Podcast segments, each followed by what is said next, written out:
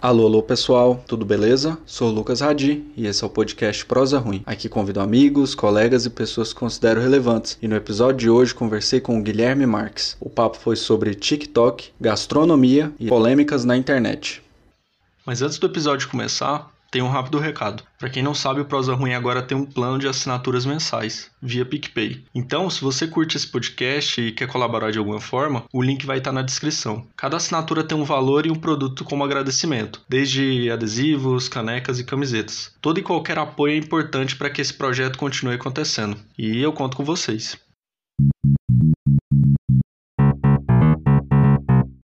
Boa noite, boa noite. Alô, alô, tudo bem? Tudo bem? E aí, amigo, como é que você tá? Estou bem. Fala um pouco de você aí para quem não te conhece. Antes de, de você se apresentar, inclusive, eu acho que é legal eu citar isso, né? Porque você tá voltando no podcast depois de um pouco mais um pouco mais de um ano. É. E você participou no episódio 30. E mais para frente a gente vai falar um pouco disso, mas eu queria que você Beleza. se apresentasse antes para quem não te conhece. Bom, é, vou tentar resumir um pouco. Sou o Guilherme Marques. Eu no, no primeiro episódio que eu participei do podcast, a gente falou sobre um dos meus trabalhos, que é fazer drinks. Mixologista já há algum tempo. E dentro dessa, desse trabalho de mixologista, eu comecei a produzir conteúdo na internet sobre isso. Então, além de trabalhar com produção de conteúdo para outros ramos, eu também trabalho para mim mesmo. Então, eu estou nessa jogada aí de mídias sociais e, enfim, essa, esse rolê todo de produção de conteúdo para internet em geral. Uhum. E assim, cara, acho que é interessante, inclusive, a gente fazer esse retrospecto, porque eu queria saber o que, que mudou da sua vida desse pouco mais de um ano. É, o que, que mudou de lá para cá, assim, para você? Além disso que você já citou. Bom, talvez deva ter afastado um pouco da, da mixologia, apesar de ainda estar nesse ramo, mas eu acho que me aprofundei um pouco mais na gastronomia, que já era uma paixão minha de antes, mas que agora eu estou muito mais a fundo na comida do que na bebida. Mas a, a coquetelaria continua sendo uma das minhas paixões e continua sendo o meu trabalho também. Mas eu acho que de forma geral, não mudou muita coisa. Eu acho que talvez só aprofundei mais meu trabalho, tenho mais um pouco mais de noção do que eu tinha antes, assim, em ambas, ambos aspectos. Uhum. E, cara, é, que nem você citou, é, agora você tem esse trampo de produção de conteúdo e tal, que eu lembro que não era algo tão forte antes, né? No último episódio que você participou, não era algo que você estava assim entrando de cabeça. E eu queria saber assim, quando que surgiu a sua ideia de levar o, esse conteúdo para as redes sociais e principalmente para o TikTok, que eu sei que é onde você está mais, assim. Quando e, e, como é que surgiu essa, essa ideia, assim, de falar, mano, eu vou, vou entrar de cabeça nesse rolê? Ah, eu acho que é, é pelo menos para mim, mas eu acredito que seja de grande parte também. Você começa, você faz uma coisinha aqui, uma coisinha ali, aí você começa a curtir, você começa a melhorar o seu trabalho, e daí cada vez mais você vai se aprofundando mais e tal. Tipo, óbvio que desde o começo tem que ter uma vontade, né? Tipo, mas principalmente youtubers, sim, são é, as pessoas que eu mais me inspiro. Eu comecei a curtir mais produção de conteúdo acompanhando youtubers, mas eu acho que é porque demora bastante para que você consiga criar um público e crescer na internet, assim.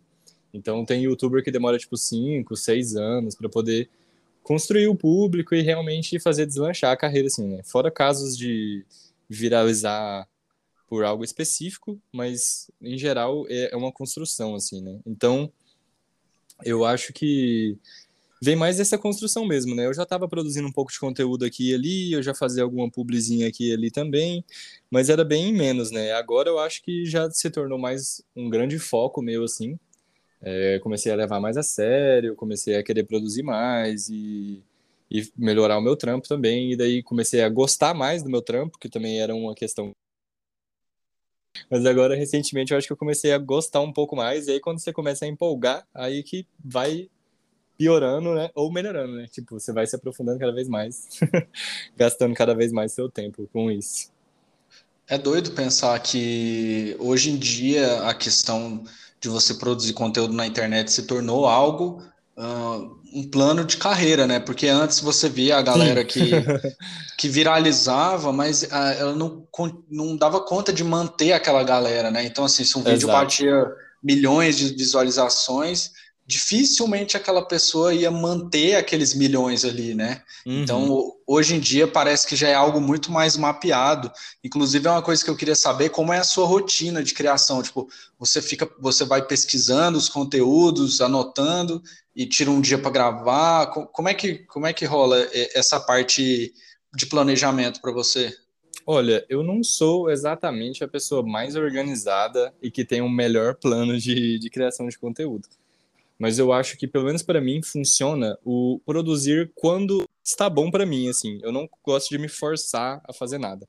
Então, às vezes tem algum período que eu fico sem postar. É, pelo menos para mim e com o meu público dá certo, assim. Eu acho que o meu processo é mais tipo assim, eu tô eu sempre consumo bastante, mas eu consumo bastante. Cara, eu acho que eu consigo aplicar esse conceito, eu consigo aplicar esse molde em algo que me interessa. E daí, quando você tem essa ideia, assim, quando eu tenho essa ideia, eu ou anoto ou já guardo na gavetinha da mente, assim, para poder fazer algo depois, porque às vezes eu acho que minhas primeiras ideias não são exatamente as melhores. Aí eu guardo ela na cabeça, assim, para que ela vá amadurecendo. e aí, uns dois dias depois, eu penso, não, agora eu consigo fazer. E daí eu vou. É, o meu processo é basicamente roteirizar pensar o que, que eu vou falar exatamente, né? O que, que eu quero passar com, com essa produção. Depois que eu já pensei o que, que eu quero passar, eu penso nas cenas e como que eu vou filmar. E daí eu vou, daí eu vou trabalhando essas duas ideias juntos assim. E daí eu deixo tudo anotado, separo o dia para produção, pelo menos fazer uma ou duas coisas no mesmo dia para poder aproveitar. Uhum.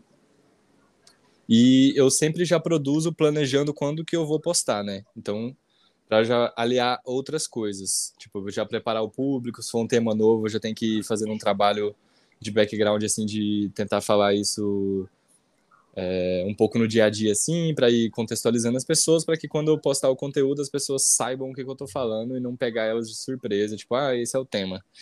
Então, assim, é, tem todo um, um plano, assim, do tipo, que dia que eu vou postar, quando que eu vou começar a falar sobre isso e tudo mais, assim, da, que envolve que doido, porque o Jack Kerouac falava que sempre, a primeira ideia é sempre a melhor. Então você está indo contra isso. É, isso é, isso é, inter... isso é interessante. E é, eu sei que o rolê da edição é um bagulho para você também, né? Você gosta de fazer um, um trampo que seja visualmente agradável, que, que é, seja bonito. Também é um rolê que você consome referências ou é só vai surgindo mesmo assim e você vai fazendo? Eu acho que é um pouco de cada, assim. Eu tenho. Esse eu acho que é um dos grandes problemas barra pontos positivos, que é eu querer sempre fazer tudo muito bem feito, tudo muito bonito, que acaba fazendo eu demorar um pouco mais a fazer, mas que faz eu gostar mais do resultado, assim. Uhum. Mas eu tenho referências de, de, de todos os jeitos. Eu tenho referências de gente que faz conteúdo lindo, maravilhoso, e tenho referências de pessoas que fazem um conteúdo ok, assim, é, não tão trabalhado, né? É, e geralmente eu gosto de usar as ideias do pessoal que faz o conteúdo não tão e trago elas para o meu mundo fazendo um pouco melhor, trazendo as referências do conteúdo que é mais trabalhado, mais bonitão, assim. Então eu vou aliando as duas coisas, né? e, e, e é algo que vai contra o que geralmente o TikTok propõe, né? Que é. TikTok propõe aquela coisa mais rápida, que é, é, você se filmando assim com o celular e postando sem tanta edição, assim, tem, né, dependendo da, da trend que, que é, tem bastante edição, mas é aquela coisa assim, ah, mano, você consegue fazer isso na sua casa e você vai viralizar, né? E, e eu, eu, e eu acho que talvez por isso o seu conteúdo possa ter se destacado, né? Justamente por, por ter essa preocupação com a edição, com a parte estética e tudo mais. É, então, eu recebo bastante comentário lá da galera falando assim, nossa, seu vídeo é muito bom, sua edição é maravilhosa. Então, eu acho que, assim, é, é, um ponto positivo também, né? Tipo, eu gosto de fazer isso. Eu acho que, na verdade, o, a coisa mais importante da produção de conteúdo é, na internet é você simplesmente ser autêntico e, tipo, fazer o que você gosta, né? Então, se a pessoa consegue ter sucesso fazendo o conteúdo dela que não é tão bem trabalhado, eu acho que é muito massa. E se a pessoa consegue ter o sucesso fazendo o conteúdo que ela demora duas semanas para gravar um vídeo de 15 segundos, eu acho que também é um ponto muito positivo para ela. Você faz o que você gosta, eu acho que o sucesso ele, ele vem. E falando nisso, né, um vídeo seu furou, um vídeo não, né, aconteceu mais de uma vez, mas eu lembro de um específico que furou pra caralho a bolha. Sim. E muita gente tretou nos comentários. Como é que foi essa fita aí? Conta aí. A ideia, como é que, como é que foi o processo todo? O bom foi que foi bem no começo da minha conta do TikTok, assim, porque antes eu produzia só pro Instagram, né? E daí eu falei, não, vou começar a postar coisa no TikTok também. E eu acho que foi tipo é, ele foi o primeiro vídeo que eu produzi só pro TikTok. E foi, tipo, acho que o terceiro vídeo que eu postei na minha conta do TikTok. Foi, tipo, bem no começo, assim. Eu não tinha nem 100 seguidores no, no TikTok. E eu simplesmente lancei o vídeo lá que eu tinha planejado, que era de melhorando comidas congeladas, onde eu peguei um hot pocket, né, que é o sanduíche congelado, e eu fiz ele de uma maneira não convencional, né, não usando o micro-ondas. E aí, simplesmente foi um tema que explodiu, assim, no dia. E eu, eu lembro que eu postei o vídeo, tipo, uma hora da tarde. E daí eu fui trabalhar. E quando eram umas quatro horas, ele tava com umas 20 mil visualizações, assim. Então, umas três horas depois. E daí eu já comecei, caraca, olha que... olha onde tá dando isso, né? E aí, até de noite, ele já tava com, tipo, 100 mil, 200 mil visualizações. E eu comecei a ficar, tipo, nossa, eu acho que agora está tomando proporções inimagináveis. Perdi o controle. É, e aí, é tipo, nossa, começou já a me dar ansiedade, assim. E, pelo menos para mim, é, eu eu fico olhando bastante os comentários, assim, eu sei que isso é algo que produtores de conteúdo não podem fazer nunca, mas eu fico acompanhando muito as coisas que a galera fala, e daí a galera às vezes perde um, pesa um pouco na mão e começa a criticar demais e te encher o saco. E eu acho que, na verdade, tipo, no começo foi, eu fiquei meio mal, assim. Só que é bom que daí você meio que se blinda, porque depois você fala assim, ah, se for assim toda vez, então vou ter que engolir e simplesmente aguentar, né? Uhum. Então eu acho que foi bom para tipo, bem no começo do meu TikTok isso ter acontecido, é, para que já me blindasse um pouco, assim, para o que viria depois. Né? e o que, que veio depois? Continuei postando vídeos uhum. e continuei fazendo bons números, assim. Nenhum até hoje fez o mesmo tanto que esse. Esse ele deu mais de. Ele deu quase 5 milhões de visualizações. É, o que também eu acho que para o TikTok não é exatamente o número mais alto possível, né? Mas até então foi o meu melhor vídeo mas todos os meus outros vídeos continuam sendo bons. E eu tô, eu tô numa fase assim que eu tô há bastante tempo sem postar vídeos, embora eu vá voltar em breve. Mas mesmo assim, mesmo eu não postando nada, tipo, deve ter mais de um mês que eu não posto nada no TikTok, e mesmo assim eu continuo ganhando seguidores. É, eu acho que eu ganhei pelo menos uns 5 mil seguidores estando parado. Tipo, tem um mês parado e eu já tô ainda ganhando seguidores, a galera ainda comentando nos meus vídeos. Então, é, o que eu queria dizer é que isso me preparou para que, mesmo postando vídeos, continuasse a galera criticando e tal. Então, assim, é, se tornar algo mais natural. E mesmo é, na produção também. Tipo, antes de produzir, porque quando você vai produzir vídeos, você já produz pensando no que, que as pessoas vão falar, né? Você consegue prever um pouco, assim. Então, eu acho que isso contribuiu para que minha produção melhorasse é, para que eu não, não me preocupasse tanto com o que as pessoas iam falar antes de gravar o vídeo, assim. E até porque é algo muito positivo para você, né? O que, o que veio depois foi que você está fazendo um, um, um, um, público, né? Você está juntando uma galera Sim. que curte esse tipo de conteúdo, que assim, cara, é, tem bastante conteúdo de gastronomia, de mixologia, tudo no, no TikTok, só que eu sinto que não exatamente nesse formato, sabe? Existem de várias formas diferentes, Sim. mas nesse formato que você trouxe, é, com essa é, delicadeza nos detalhes, esse rolê que a gente até falou da, da preocupação com a edição e tudo, eu sinto que não é algo tão presente. Ou seja, é um público novo, né, para se explorar. Recentemente você tem feito uns vídeos experimentando e fazendo review de comida de fast food, né? Uhum. Eu queria até saber como é que surgiu a ideia desse, desse outro tipo de conteúdo que já é fazendo review. Como é que foi esse bagulho?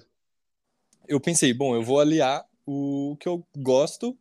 É, eu resolvi unir essas duas paixões e fazer o review do, de fast food. Eu faço review de outras coisas no Instagram também, né? De comidas, algumas às vezes algum. E aí, é, cara, você, de forma geral, você é uma pessoa que consome muito esse tipo de alimento ou você quis fazer mesmo só para fins de comparação e de, e de conversar potoca?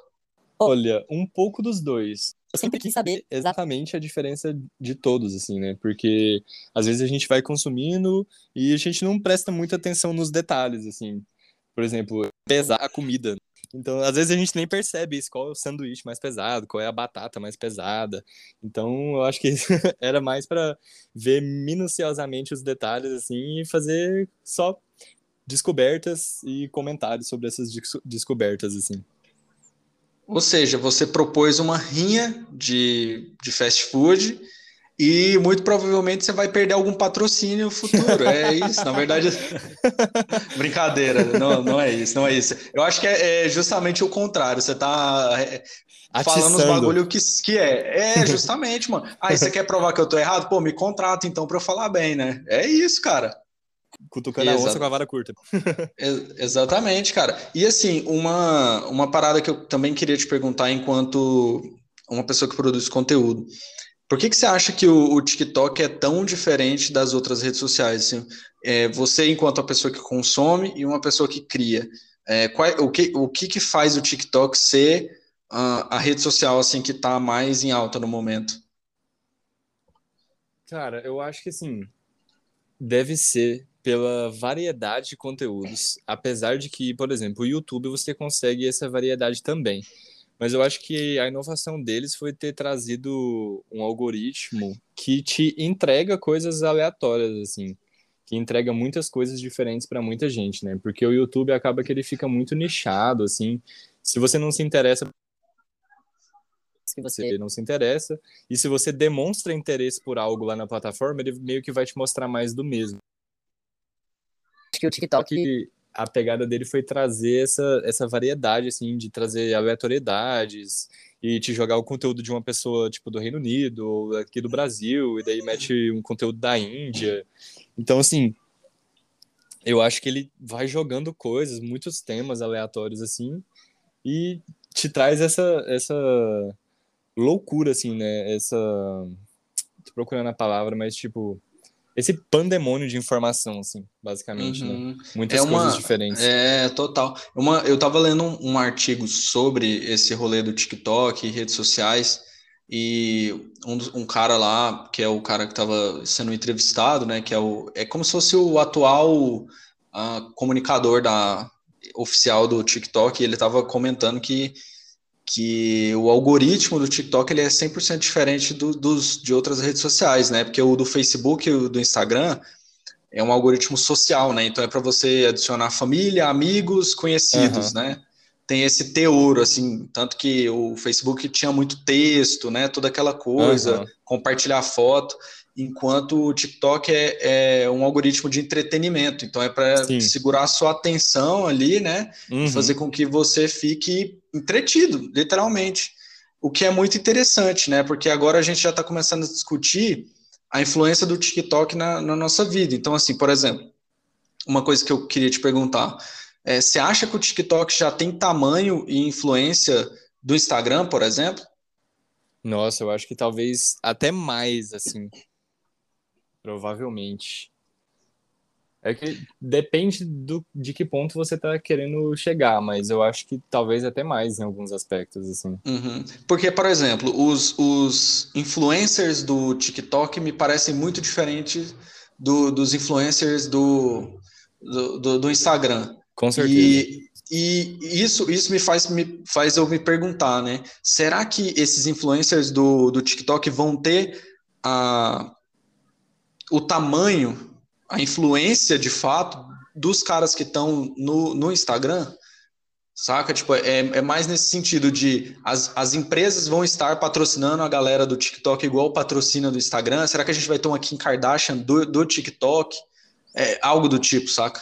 Mas a gente já tem, na verdade, né? Assim, tal, não, eu não sei talvez do Brasil, mas tem a Charlie D'Amelio, que ela surgiu no TikTok, né? Ela é americana uhum. e, tipo, ela surgiu no TikTok, ela já tem agora novela, ela tem é, série no Hulu sobre ela, tipo, tipo um Keeping Up with the Kardashians, só que... De... Pirei! E ela é do TikTok, né? Então, assim, ela foi um... Ela ficou famosa hoje em dia ela tem tudo, tem a marca de maquiagem e é isso, assim. Eu acho Caralho, que, que loucura. É um potencial diferente, igual você falou, o influencer do Instagram, ele é realmente bem diferente do TikTok, mas eu acho que dependendo, dá para dá para criar criar-se monstros assim também de, de influência, digo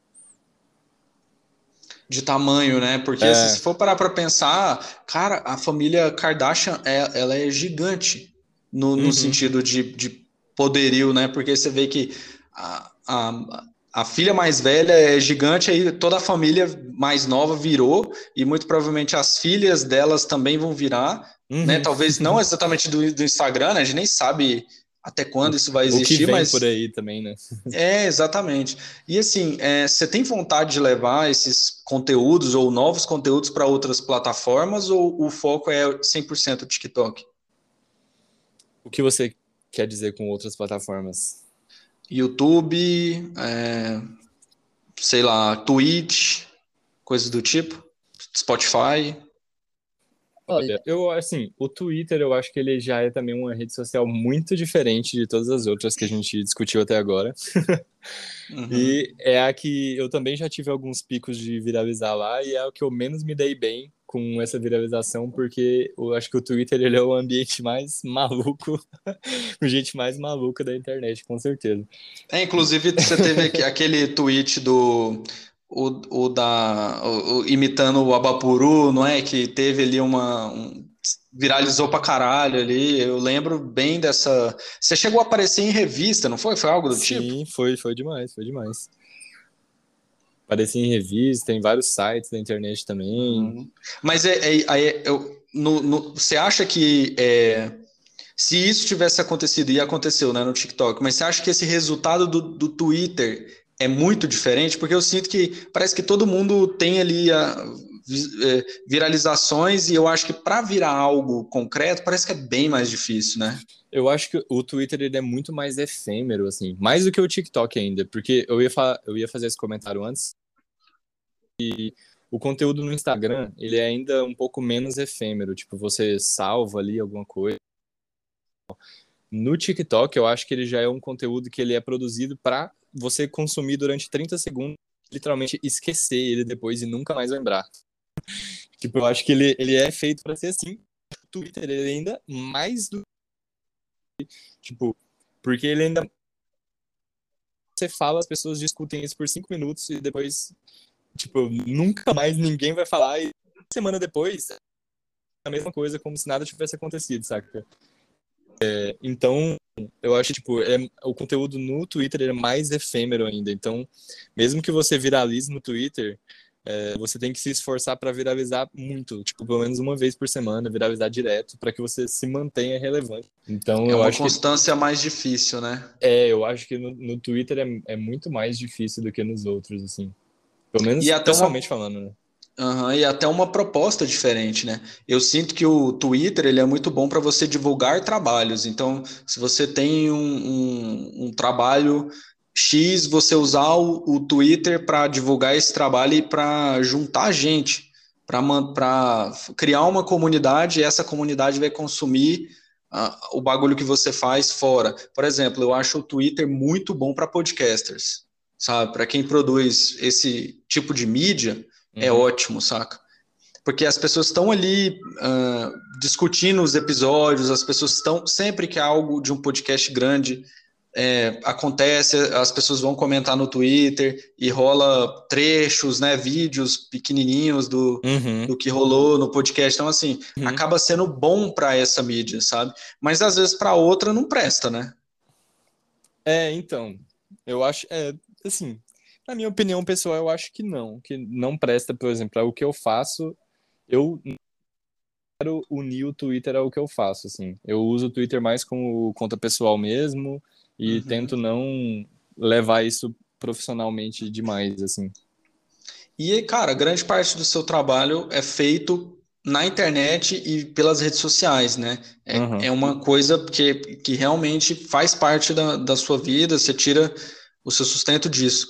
Como é a pressão é, de você tem que estar tá trampando com isso sempre, você tem que tá, ter que estar tá, é, produzindo conhecimento, ou conteúdo, né? E conhecimento uhum. também, né? Mas conteúdo. Mas assim, é, existe uma pressão envolvido nisso ou você tipo leva isso de um jeito tranquilo? Olha, existe uma pressão, sim. Pelo menos é, se, ela, ela, se ela não existe exatamente pela plataforma, ela existe na cabeça de todo mundo que produz conteúdo. Uhum. mas, mas ela, essa pressão, ela existe sim. E você é, todos os dias você tem que acordar e pensar o que, que eu vou entregar hoje, o que, que eu vou fazer hoje para que e o que, que eu vou fazer essa semana também para postar para as pessoas compartilharem e eu continuar sendo relevante. então, é, essa pressão ela vai existir sempre, assim, por mais que que produz conteúdo vai, quando chegar num ponto que ela tá muito uma fanbase muito grande assim, eles sempre falam assim: "Ah, agora que eu já tô muito bem, eu vou começar a produzir só o que eu quero, só o que eu gosto e tal. Tipo, como exemplo, o Selbit, assim, né? Que ele, que ele... Outra... Assim, depois que ele ficou muito famoso, ele começou a fazer outra... Ele virou streamer também e tal. É, então, assim... Tem esse rolê de que é, a gente meio que vai produzindo coisas por mais que a gente curta, a gente vai fazendo coisas assim que não exatamente é o que a gente gostaria de fazer outro ponto da carreira que a gente começa a ser mais liberal e fazer exatamente o que a gente queria fazer, assim, né? Acho que isso rola com músicos também, né? Rola com, com bastante coisa, talvez até com podcast também. Mas rola, acho que, que rola muito essa pressão de produzir coisas e às vezes a gente conviver com essa pressão, a gente produz coisas que não exatamente a gente gostaria de estar fazendo, assim. 100%, né? Uhum. É, eu acho que o, exemplo serve para várias coisas, igual você, você citou a questão do, do podcast. É, existe uma demanda, um, uma, sabe, um, um rolê que você precisa fazer podcast em vídeo, né? Assim, uhum. que é uhum. aquele típico é, mesa cast, né, e tal. Gravado, e eu acho que quando assim. você. Isso, quando você. Não, e geralmente é fazendo live no YouTube, cara. Os caras gostam de fazer ao vivo porque a pessoa manda dinheiro, né? para fazer uma pergunta e virou um, um, método, né? E quando você faz algo gravado é, em áudio, foge muito do, do que está sendo feito, mas na real, esse é o, o podcast, né? Típico, uhum, uhum. né? Na verdade, que virou algo estranho hoje em dia. Sim, você vê tanto sim. que é louco, né? Virou estranho você fazer um podcast em áudio e que é gravado e tudo mais, que não tem essa participação ao vivo das pessoas. Uhum. E acho que assim, eu diria que o Brasil instaurou esse rolê, que nos Estados Unidos tem, mas é bem menos lá, os podcasts são realmente gravados, as pessoas é, costumam consumir o podcast gravado. Uhum. E aqui virou essa cultura do não, é ao vivo, é no YouTube, e é isso aí, com as pessoas mandando dinheiro, né, para os Fazendo pergunta, programa, tá? participação. Fazendo pergunta, é, exatamente. Então, eu, eu sinto que o mesmo que, que a mesma pressão que tem desse lado tem nesse outro, igual você falou, na música, né? Que é o que tá tocando, e uhum. a música, igual a gente tá falando de TikTok. As pessoas já estão fazendo música pensando no viral do TikTok. Uhum. Saca? Uhum. Isso é muito louco. Isso é louco pra caralho. Fazendo música pensando nos 15 segundos que as pessoas vão usar na música. E ainda vão editar, porque é uma coisa que, para mim, a maior operação que, enquanto músico, que teve para mim é que assim, tá, sua música vai viralizar no TikTok, mas antes a gente vai editar ela, pôr ela extremamente grave, extremamente aguda, acelerar o BPM dela e pronto, os caras fazem uma mixagem ao vivo ali, sabe? Sim. É, exatamente. E, cara, eu sinto que, que essa, essa loucura toda é, vai modificar o jeito da gente consumir as coisas e vai modificar o jeito da gente criar as coisas. Inclusive, é uma coisa que eu queria te perguntar: qual que é o futuro das redes sociais, na sua opinião? Recentemente eu tenho, eu tenho pirado muito nisso, assim. Mas, é, na minha opinião pessoal, como previsão do que vem por aí, eu acho que, na verdade, a gente vai cada vez menos usar a rede social, sabe? Eu acho que tá rolando muito esse movimento de desaceleração, na verdade. Porque, assim, na verdade, a gente ainda está no meio de um processo de aceleração, né? Galera consumindo, ouvindo podcast no, no velocidade duas vídeo no YouTube uhum. velocidade duas vezes. Já vi casos de gente que assiste filme acelerado. Então, assim, tem demais.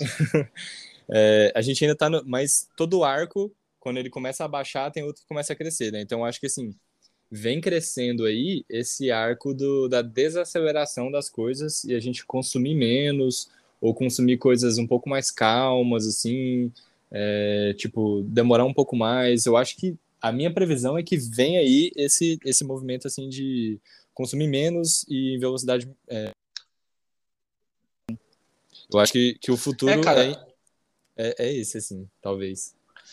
Eu, eu até vejo, inclusive, é, cara, produtores de conteúdo grandes do YouTube, gringos e brasileiros, uhum. é, que, que ainda tem lá a conta e tudo mais, voltando a postar esses vlogs, né, que eram um sucesso antes uhum. no, no YouTube. 2010. Isso, e voltando a postar esses vlogs, o vlog nunca deixou de, de ser postado, né? Vale Não, lembrar que eu, eu sou eu sou um, um faminto por YouTube, então assim, eu acompanho desde sempre. É, grande parte do meu dia, eu, é, coisas que eu consumo, assim, né? Quando uhum. eu não estou lendo ou escutando música, eu estou vendo coisas no YouTube. E uhum. eu percebo que nunca saiu, né? Sempre tá em alta esse rolê do, do uhum. vlog. Só que aí agora tá voltando a esse rolê do, ao invés da pessoa ficar postando a cada cinco minutos o que ela tá fazendo, é, a pessoa filma ali um pouco do dia e posta um vlog no, sei lá, no final do mês, saca? Com um vlogão os, gigante, 25 os melhores minutos. Momentos, né? Os melhores momentos do que aconteceu também não precisa é, mostrar cara, tudo às vezes. E é muito legal, porque assim, você continua acompanhando o conteúdo da pessoa, mas você tá você não tá vendo nesse ritmo frenético. Claro uhum. que a gente segue as pessoas nas redes sociais, né? Vê uhum. nos stories o que, que tá acontecendo, mas enquanto produção de conteúdo em vídeo, igual a gente está acostumado, eu acho que esse rolê do vlog ele ele calhou muito bem, e é o que eu sinto que pode, pode acontecer com outras mídias. Por exemplo, o podcast, das pessoas voltarem a consumir ele em áudio, é, uhum. no momento específico do dia, quando você está, sei lá, lavando a louça, sabe? Ao invés uhum. de ser esse rolê que virou, sabe? Eu sinto que, eu total, eu acho que eu concordo com, com, essa, com, com isso que você falou. Do, de desacelerar. Isso, de ter um, um, um, frear um pouco, sabe? Mas quando a gente não sabe, né? É, exatamente. Eu acho que isso acompanhou muito também, por exemplo, o, o fim, ou quase fim, né? Da televisão como, como conteúdo, assim, né? Porque, tipo, a galera começou a migrar um pouco da parar de assistir televisão e passar pra internet, e aí eu acho que a galera meio que deu uma empolgada, né? Tipo, tem muita coisa na internet, mais do que na televisão. E daí, tipo, todo mundo começou a consumir freneticamente todo o conteúdo da internet. E aí eu acho que agora, tipo, como a gente já consumiu tudo que tinha para consumir, aí eu acho que por isso que, tipo, a galera vai começar a diminuir uhum. o, o é, esse consumo e tal frenético e vai começar a só bom, eu vou ver isso aqui, eu quero ver isso aqui especificamente e não não tô com pressa. E, e cara, é, é interessante você falar disso, porque o, a, a questão do, do, da televisão era tudo ali, a, tudo tinha hora, né? Tudo tinha momento, e tem a hora do comercial, e a hora que vai passar o filme, a hora que vai passar a novela. Uhum. E na internet você tem essa liberdade, né? Você, tá, beleza, a gente tem anúncios, mas assim, cara, eu posso ver o vídeo que eu quiser. Uhum. E ao mesmo tempo, criou-se um mercado extremamente rico ou seja, para quem está produzindo conteúdo e estoura na internet, fica milionário. E para o é, cara que é dono, dono tipo, do, né, dessa, dessas plataformas, né, as empresas que estão ali pondo dinheiro ali e tal, estão ganhando muito dinheiro com isso. Então, é, é, é uma conta que bate, sabe? E uma, uma parada que eu também queria trazer aqui para a nossa conversa que tem a ver com televisão é a questão dos realities, né? Porque a gente sabe que hoje em dia é um, foi, mas ainda é assim, né? Foi por um bom tempo e ainda é um sucesso reality show de gastronomia. Uhum. O que, que, você acha desse reality show, assim, cara? Você é uma pessoa que acompanha, você, você curte, como é que é para você? Porque tem a ver com o seu trampo, né? Nossa, eu acho, eu não sei, na verdade. eu, eu já acompanhei bastante esse, é, vários reality shows nesse, nesse sentido, assim. Mas eu acho que eu desanimei de assistir, porque eu acho que às vezes, muitas vezes a gente não percebe, ou às vezes a gente percebe também, mas ignora, é que esses reality shows de gastronomia Tipo, todo episódio que tem, na verdade, é uma propaganda de algo que eles querem que você cozinhe. E aí, daí eu me sinto um pouco incomodado com esse rolê do tipo, eu acho que eu não, não queria fazer. E eu não queria usar uhum. essa marca em específico, eu queria usar outra. E daí eles falam assim: ah, porque essa marca aqui é a melhor. E daí, às vezes, se você entende um pouco de gastronomia, você fala assim: hum, mas eu acho que não, eu acho que não é exatamente a melhor coisa fazer desse jeito ou fazer com esse ingrediente.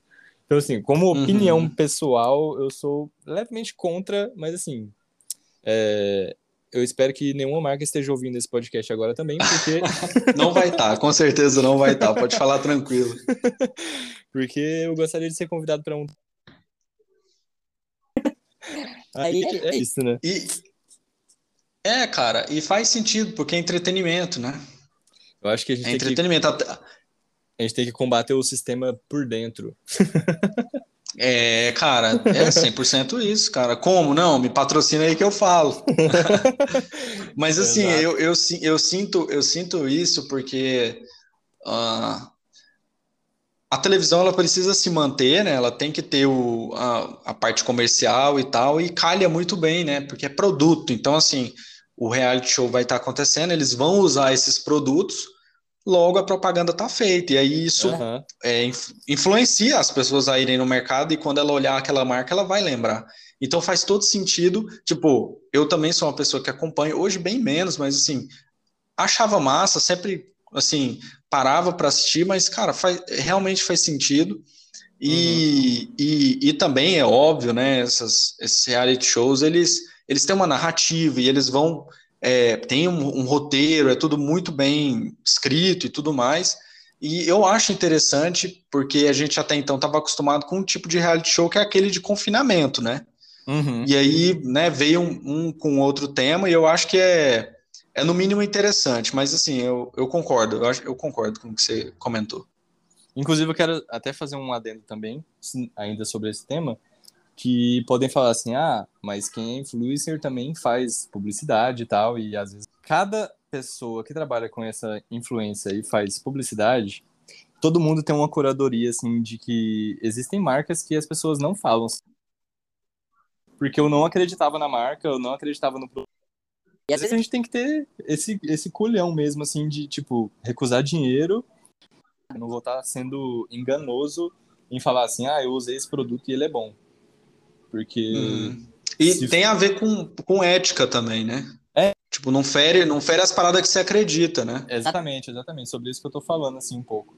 Não, não fere as, as coisas que eu acredito e não fere, tipo, também as pessoas que eu vou indicar, né? Porque às vezes eu vou indicar uma coisa e a galera fala assim, ah, mas é bom mesmo. E daí eu falo, será se eu sou sincero ou será se eu mantenho o meu dinheiro aqui que eu ia ganhar? Uhum.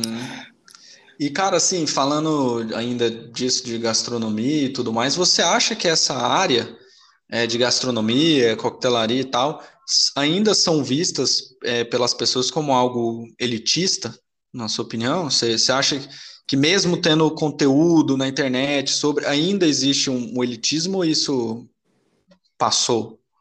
Inclusive, eu trabalho para acabar com isso. eu não aguento mais o elitismo na na comida, o elitismo na bebida. Eu acho que a gente tem que democratizar tudo. A gente tem que, inclusive, falar sobre coisas que às vezes as pessoas falam assim: ah, isso aqui é barato, então é ruim e você não deve comer. E você só deve comer comidas que custam dois, dois mil reais. Uhum. A gente tem que falar sobre coisas baratas, a gente tem que democratizar o acesso à comida e a comer bem, né? No caso. Porque dá para comer bem gastando pouco. Gastando pouco. E as pessoas não costumam falar muito. Vem muito desse rolê de. Ah, eu vou fazer um. 200 reais o quilo. Ah, esse queijo aqui que só existe em um lugar da França, sabe? Eu acho que a gente uhum. tem assim, a, a, cenoura que custa um real ali no, no mercadinho do bairro, ela pode ser gostosa também, saca? Então, eu, eu acho que esse elitismo, ele existe bastante, na verdade, e muitas vezes a gente forma inconsciente, assim. Então, na verdade, desde que eu comecei a produzir conteúdo no Instagram, tanto de comida quanto de bebida, foi mais para levar esse conceito meu, assim, também, tipo, Dá para comer bem, dá para viver bem sem exatamente ser elitista e querer só raras e mais caras que existem no mundo, assim, né? Não precisa de tanta exclusividade, assim, na real. Uhum. Cara, faz sentido, porque a gente está falando de capitalismo, né? A gente vive no capitalismo, logo é, as, não é todo mundo que tem acesso a tudo, uhum. e, e faz todo sentido trazer é, justamente isso, né? Mostrar que a comida, é, a comida não é só para encher barriga, né? A comida ela é um prazer também. Exatamente, e a gente perde exatamente. isso no capitalismo, né, mano? A gente perde isso quando a gente está num, num país tão desigual igual, igual ao nosso, né? Em que você come ali, vamos supor, você tem ali meia hora de, de né? intervalo isso, você tem meia hora de intervalo para você engolir a comida hum. e simplesmente voltar para o trabalho. Logo, esse, essa ligação que você tem com a comida, que é uma das coisas não só mais primordiais, mas a coisa mais antiga que a gente tem da hum. humanidade, né, que é comer, porque você precisa realmente sobreviver, você perde hum. essa ligação de ter, de ter prazer na comida. Então, acho que faz todo sentido trazer esse tipo de, de discussão ah, mas essa comida que eu tô comendo aqui, ela não é tão boa igual aquela, sei lá, uma comida muito cara. Você pensa, pô, essa, mas a minha comida é muito humilde, sabe? Tipo, você não uhum. sentir prazer só porque outra pessoa tá comendo algo melhor, entre aspas, né? Do que você, assim. Uhum. Então, é mais sobre isso, assim, tipo, de trabalhar essa relação com a comida mesmo. E, e às vezes também fazer ela bonita, ou às vezes nem fazer ela bonita também, né? Fazer ela feia, mas uhum. gostosa. Você se sentir bem, né? É isso que importa, na real. É, e até porque a noção de bonito que a gente tem é justamente o que a galera rica impõe, né? Fala, não, o seu prato tem que estar tá montado sim, desse jeito, sim, num, numa cerâmica pica, exatamente. né? Tipo, a, a, montagem do prato tem que estar. Tá... Porra, velho, isso é papo de francês, saca? Sim, eu sou exatamente. brasileiro, mano, então não vem com essa porra pro meu lado, não. E assim, mano, é, caminhando pro, pro final do nosso papo, esse é um momento muito importante desse podcast no qual eu te faço uma pergunta muito importante, que eu chamo de mistérios da humanidade. Certo. E assim, na sua opinião, é, por que, que o conteúdo de true crime, serial killers e assassinos é, desperta tanto interesse nas pessoas e vira tanto conteúdo na internet? Uh, eita, essa pergunta foi, foi boa. Eu acho que eu acho que, que vem de dois pontos. O primeiro ponto é que eu acho que às vezes a gente é curioso com coisas que a gente não pode fazer. E a gente pensa assim, o que aconteceria, né? Uhum. Uma, uma é, você saber o que aconteceu com a pessoa que fez algo que era proibido. E em segundo lugar, é, que eu acho que é algo que não, além de ser proibido, é algo que é interessante porque você não vê em quantidade, assim, tipo serial killers e tal. Apesar de que assim, convive com isso todos os dias. Mas normalmente as histórias de, de true crime, assim, elas são coisas mais misteriosas e tal, né? Então, pessoalmente, eu, eu me fascino muito por essas histórias também. E por que que você acha que no Brasil, mesmo não tendo tanto serial killer como nos Estados Unidos, por que, que o brasileiro gosta tanto disso? Você acha que tem a ver com a nossa mídia ou tem a ver com o nosso próprio pensamento sobre? Caramba,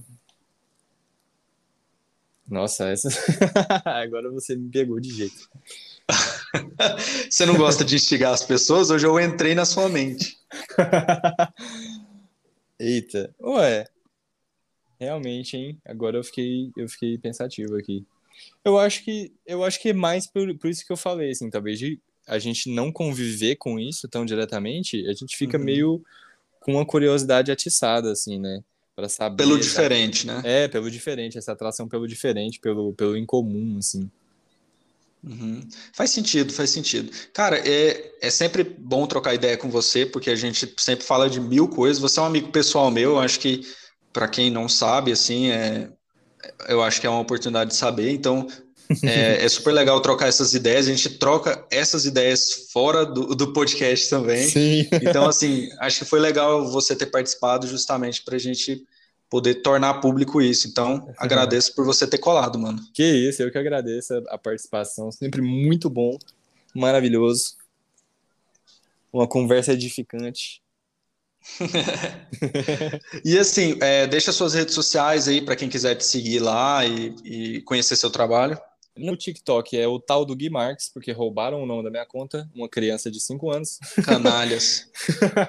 Mas se procurar o tal do Marques, você vai encontrar lá no TikTok também. Então é só jogar o tal do Marques em qualquer rede social que eu estarei lá avaliando filmes, avaliando comidas, avaliando bebidas. Isso aí. Cara, muito obrigado por ter colado e até a próxima. Tamo junto que... demais.